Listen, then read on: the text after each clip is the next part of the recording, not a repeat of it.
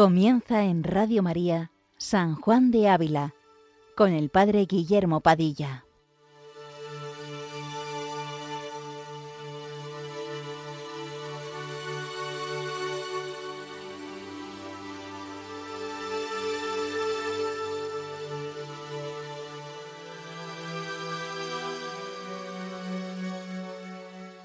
Buenos días, queridos amigos de Radio María. Una mañana más continuamos nuestro programa dedicado a San Juan de Ávila, doctor de la Iglesia Universal, patrón del clero secular español, cuyo resto veneramos con mucho amor en la Basílica de Montilla, en Córdoba. Continuamos en esta sección larga que está siendo dedicada al conocimiento propio, un tema ciertamente crucial.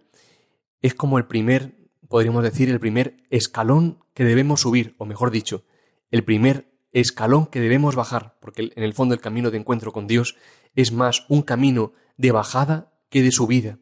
Por tanto, es el primer peldaño que debemos bajar para dejarnos amar por el amor con mayúsculas.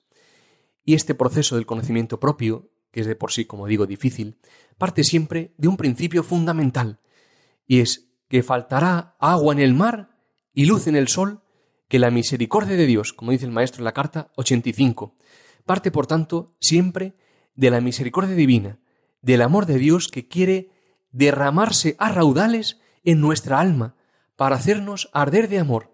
Ardientemente deseado comer esta Pascua con vosotros, es decir, ardientemente desea Jesús de verdad hacernos arder en su amor.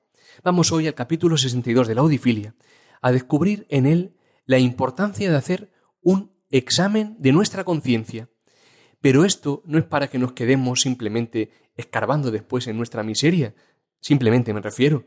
Habrá que escarbar, sí, habrá que escarbar, pero no simplemente para quedarnos escarbando en nuestra miseria, sino para que viendo lo que somos, viendo cómo estamos, viendo en verdad nuestra vida, con humildad, nos unamos más plenamente a Jesucristo, vida de nuestra alma. La vida del alma es Cristo, quitando, por tanto, todos los impedimentos que lo estén obstaculizando, es decir, quitando de nuestra alma todo aquello que esté impidiendo que Dios plenamente pueda vivir en ella. Bien, le pedimos muy especialmente, como siempre, a la tercera persona de la Santísima Trinidad, al Espíritu Santo, que riegue nuestra alma con su gracia, que venga a nuestro corazón, que lo necesitamos, que sin Él no podemos nada, y que sea Él quien, con su luz, que ilumina nuestra vida, nos ponga ante la verdad de lo que somos, para que podamos sacar provecho de la lectura y comentario de este capítulo 62 de la Audifilia, que comienza así. Para acabar este ejercicio de vuestro conocimiento, dos cosas os restan que oigáis. La una, que no se debe contentar el cristiano con entrar en el juicio delante de Dios para acusarse de los pecados pasados, mas también de los que cada día comete, porque por maravilla hallaréis cosa tan provechosa para enmienda de la vida, como tomarse el hombre cuenta de cómo la gasta y de los defectos que hace, porque el alma, que no es cuidadosa en examinar sus pensamientos, palabras y obras, es semejable a la viña del hombre perezoso, de la cual dice el sabio, que pasó por ella y vio su seto caído y lleno de espinas. Es decir, después de que el santo nos haya ayudado en los capítulos precedentes con la importancia de la humildad, del recogimiento, de la oración, de la meditación sobre la muerte, para que veamos realmente lo que somos y cómo debemos, por tanto, situarnos ante la vida, hoy quiere darnos una herramienta muy útil, imprescindible, podríamos decir, para nuestra vida espiritual, que es examinar nuestra conciencia. Mira, es una herramienta tan imprescindible como a un carpintero una sierra para cortar la madera. Sin una sierra no puede hacer nada, pues lo mismo pasa en nuestra vida espiritual. Sin examen de conciencia no hacemos nada. Pero dice el maestro que examinar nuestra conciencia no es sólo que nos arrepintamos cada día de los pecados pasados. Bien, es también arrepentirse cada día de eso y dolerse, por supuesto.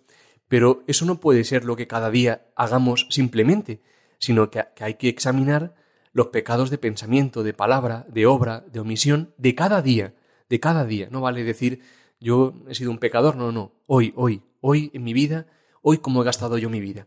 Y no vale decir que no cometemos tampoco ningún pecado. El justo peca siete veces al día. Sí, ciertamente la misericordia divina puede impedirnos, por supuesto, caer en pecados graves, mortales, por supuesto, y por supuesto también en pecados veniales, especialmente en aquellas almas que desean agradar a Jesucristo en todo y han plantado guerra al pecado. Claro que sí, más aún, ese debería ser el tono de nuestra vida espiritual, la de todos, por misericordia divina, como digo. Pero siempre puede haber al menos algunas faltas, como se suele decir, las faltillas de cada día. Bien, pues estas faltillas de cada día vamos a examinarlas bien para ver si son simples faltillas o de verdad hubiese materia de pecado. El santo nos anima a mirar cómo gastamos, por tanto, nuestra vida. Y es curioso el verbo que utiliza, gastar la vida. La vida se gasta. Es como una vela, ¿verdad?, en el sagrario, que está puesta. Se gasta, se gasta, pues así nuestra vida, se gasta la vida. Pero la pregunta sería, ¿cómo y en qué gasto yo mi vida? ¿Gasto mi vida solo pensando en mí y en mis cosas? Y por tanto, al mirar cómo gasto mi vida, mirar también los defectos de ella, no siendo, como dice aquí el santo, como un labrador perezoso, que ha plantado una viña y la ha dejado sin cuidar y sin labrar. Eso a veces ocurre. Uno va por el campo y ve algunos, pues, da igual, tierras de lo que sea, de olivos, de viñas, que no están cuidadas. Bien, pues así es nuestra vida.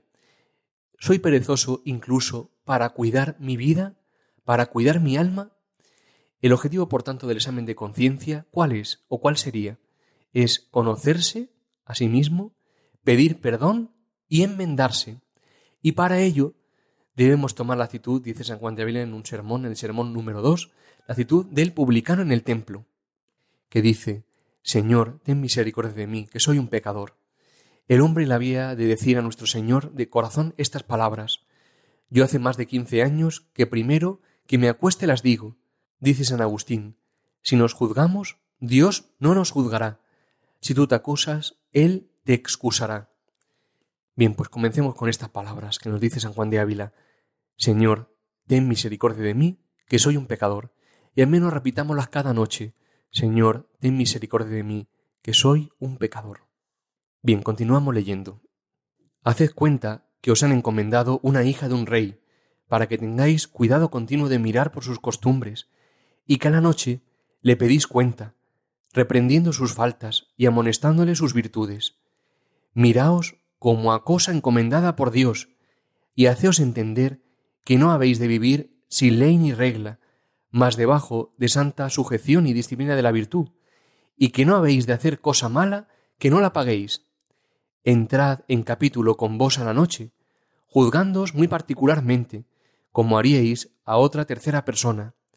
Reprendeos y castigaos de vuestras faltas, y predicaos a vos misma, con mucho mayor cuidado que a otra persona alguna, por mucho que la améis, y a donde sintiereis que hay más faltas, ahí poned mayor remedio, porque creed que, durando este examen y reprensión de vos misma, no podrán durar mucho vuestras faltas sin ser remediadas. Tenemos mucho cuidado de algo muy preciado que nos encomiendan, el ejemplo que pone aquí el santo ciertamente pertenece quizás a otra época, el cuidado de la hija de un rey para su educación. Quizás esto se haga más lejano, pero pensemos en algo más sencillo. Por ejemplo, mirar una abuela que le dejan encargado a su nieto. Ciertamente lo ama con todo su corazón y no dejará nunca que le pase nada malo. Más aún, lo que esta abuela querría sería llevarlo por el mejor camino. Esto se ve muchas veces, ¿no? Muchas abuelas que desean con todo su corazón que sus nietos pues conozcan a Jesucristo. Quizá no están bautizados, quizá no han hecho la comunión y darían su vida porque sus nietos conocieran a Jesucristo y hicieran la primera comunión se bautizaran. Bien, pues mirar, cada uno somos obra de Dios. Dios nos ama más que nosotros a nosotros mismos y nos deja encomendado el cuidado de esta obra suya que eres tú.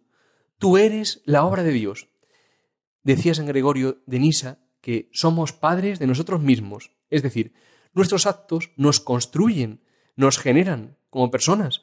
Por eso dice el maestro que es importante reprendernos cuando uno haga algo que no esté bien y poner remedio. A veces uno reprende a todos los que tenemos alrededor, a cualquier trabajador, a cualquier persona, pero ¿cuánto nos cuesta de verdad tomar conciencia de que somos padres de nosotros mismos y por tanto que también tenemos que reprendernos? A veces puede ocurrir que también a veces echemos balones fuera en nuestras cosas.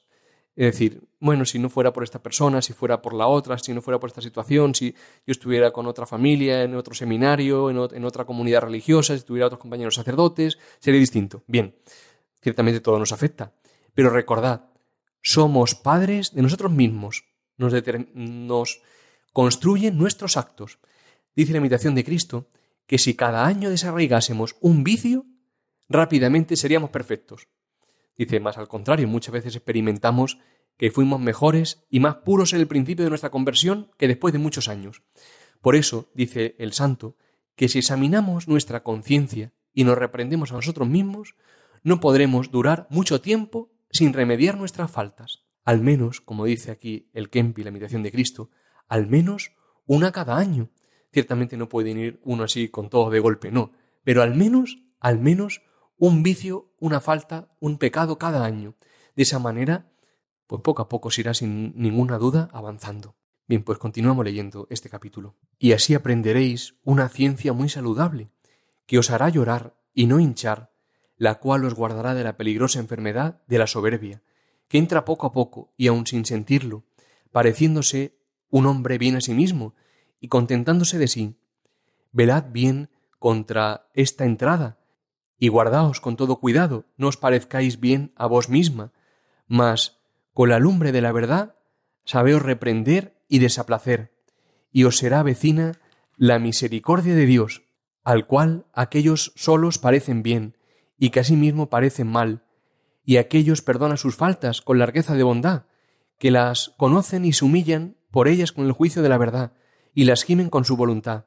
Y escaparéis de otros dos vicios que suelen acompañar a la soberbia, que son desagradecimiento y pereza, porque conociendo y reprendiendo vuestros defectos, veréis vuestra flaqueza e indignidad, y la misericordia grande de Dios en sufriros, y perdonaros y haceros bien, mereciendo vos males, y así seréis agradecida.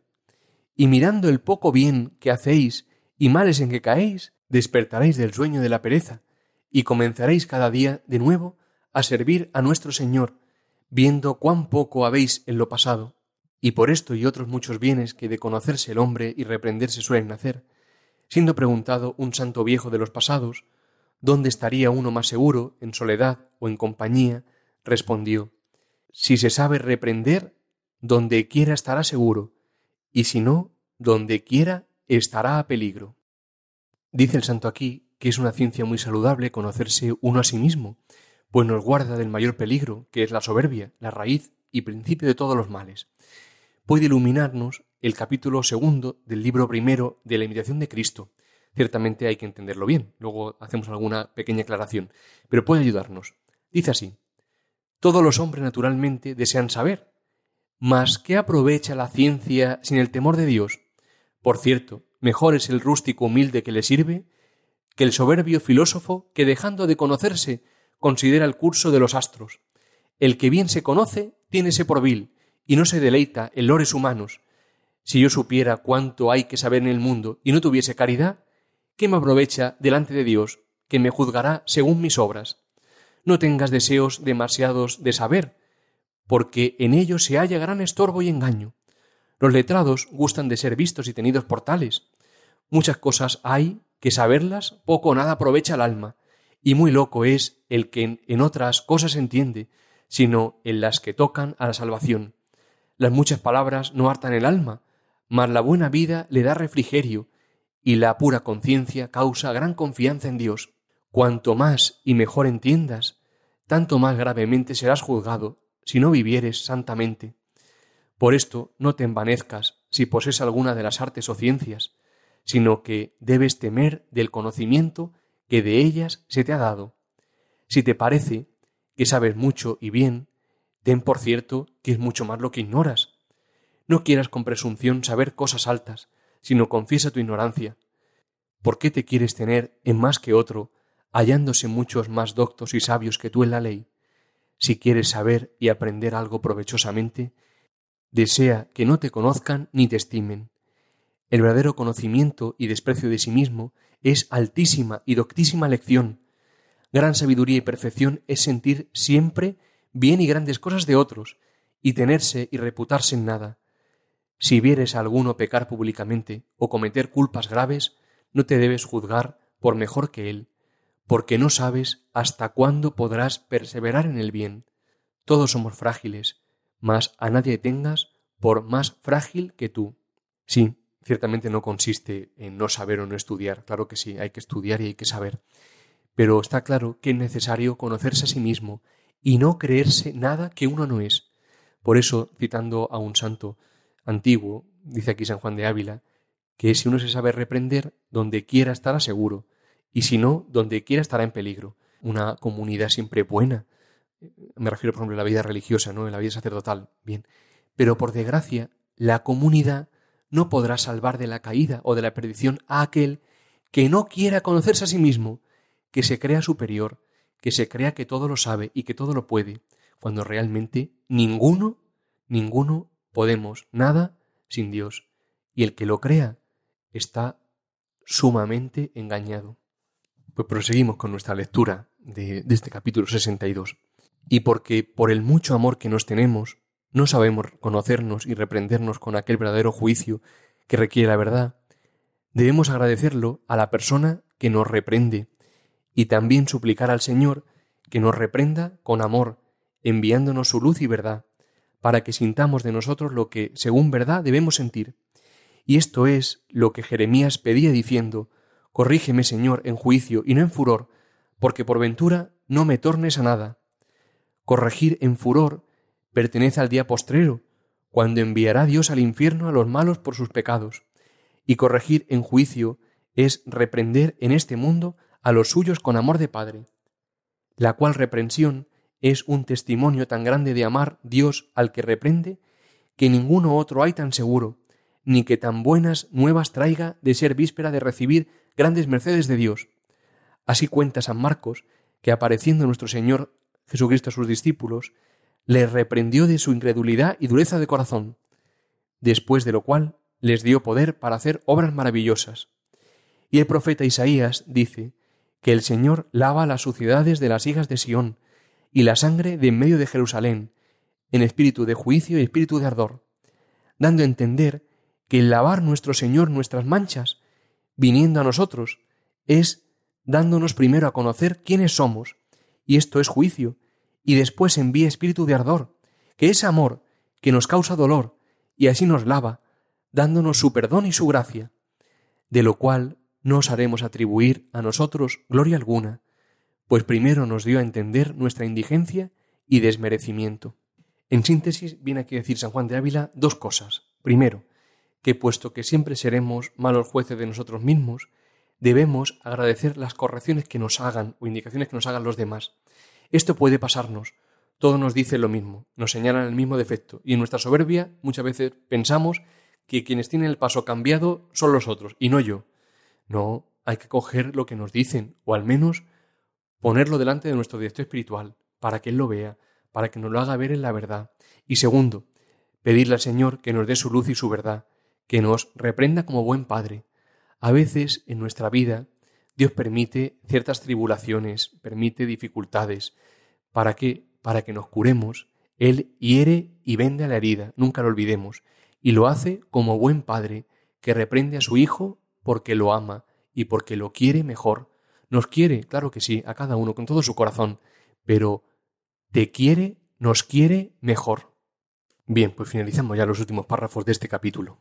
Y esta reprensión no entendáis ser alguna cosa que desmaye y demasiadamente entristezca el alma, trayéndola desabrida, porque está tal o es del demonio o del espíritu propio y débese huir, mas es un sosegado conocimiento de las propias faltas y un juicio del cielo que se oye en el alma, que hace así temblar la tierra de nuestra flaqueza con vergüenza y temor y amor, que le pone espuelas para mejorarse y para con mayor diligencia servir al Señor, y le da muy gran confianza que el Señor lo ama como a hijo, pues usa con él oficio de padre, según está escrito, yo a los que amo, corrijo.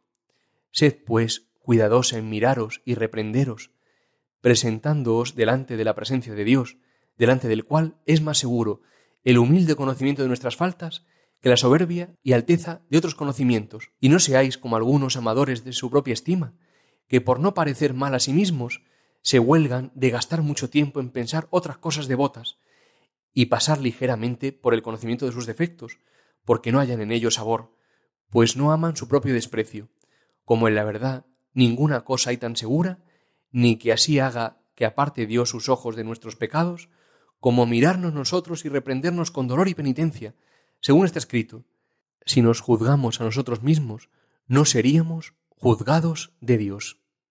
Pone aquí el santo el acento en algo muy importante, y es que este conocimiento de uno mismo no puede desanimarnos, no puede hacernos desmayar o ponernos tristes o llevarnos a la desesperación, sino que nos debe llevar a conocer el ardiente amor del Señor y a poner en Dios toda nuestra confianza. Es decir, la tristeza que venga de conocer nuestra miseria debe ser una tristeza con horizonte de esperanza. ¿De esperanza en qué? En el perdón y la misericordia divina. Ahora bien, tampoco una vez que uno ya haya avanzado un poquillo en la vida, en la vida espiritual, que piense que ya no puede caer en pecado de la vida pasada, pues se siente así tranquilamente a pensar que ya no podrá caer. No, esto le pasó al rey David, que pensó que ya jamás mudaría su condición, y por eso dice en el Salmo 29, yo pensaba muy seguro, no vacilaré jamás, tu bondad, Señor, me aseguraba el honor y la fuerza, pero escondiste tu rostro y quedé desconcertado. Si uno no vuelve a caer en los pecados de la vida pasada, es porque Dios nos sostiene de una forma inigualable y ciertamente inimaginable por nuestra parte. Por eso es como un camino de continua subida y bajada. Es como la escala de Jacob, que por un lado estaba fija en la tierra en el conocimiento propio y por otro lado llegaba a la cumbre del cielo. Y por aquí hemos de subir y bajar, como subían y bajaban los ángeles por ella. Subir al conocimiento de la bondad de Dios y no parar ahí, porque no venga la presunción, sino volver a bajar al conocimiento de uno mismo, y tampoco parar ahí, porque no desmayemos y desconfiemos, sino volver a subir al conocimiento de Dios para tener confianza en Él. Todo debe ser, por tanto, un subir y bajar por esta escala del conocimiento propio a Dios y desde Dios a nosotros mismos y poner en Él toda nuestra confianza. Dice el Salmo 26, El Señor es mi luz y mi salvación. ¿A quién temeré? El Señor es la defensa de mi vida. ¿Quién me hará temblar? Bien, pues si quieren volver a escuchar este programa pueden hacerlo como siempre en la sección podcast de www.radiomaria.es y pueden dejarnos cualquier indicación al Padre Fernando o a un servidor en el correo electrónico sanjuandeávila@radiomaria.es y que San Juan de Ávila interceda por nosotros ante el Señor y que por nuestra parte busquemos siempre el reino de Dios y su justicia, es decir, que lo conozcamos a Él y nos conozcamos a nosotros, sabiendo que todo lo demás se nos dará por añadidura. Buenos días, queridos amigos, y que Dios os bendiga.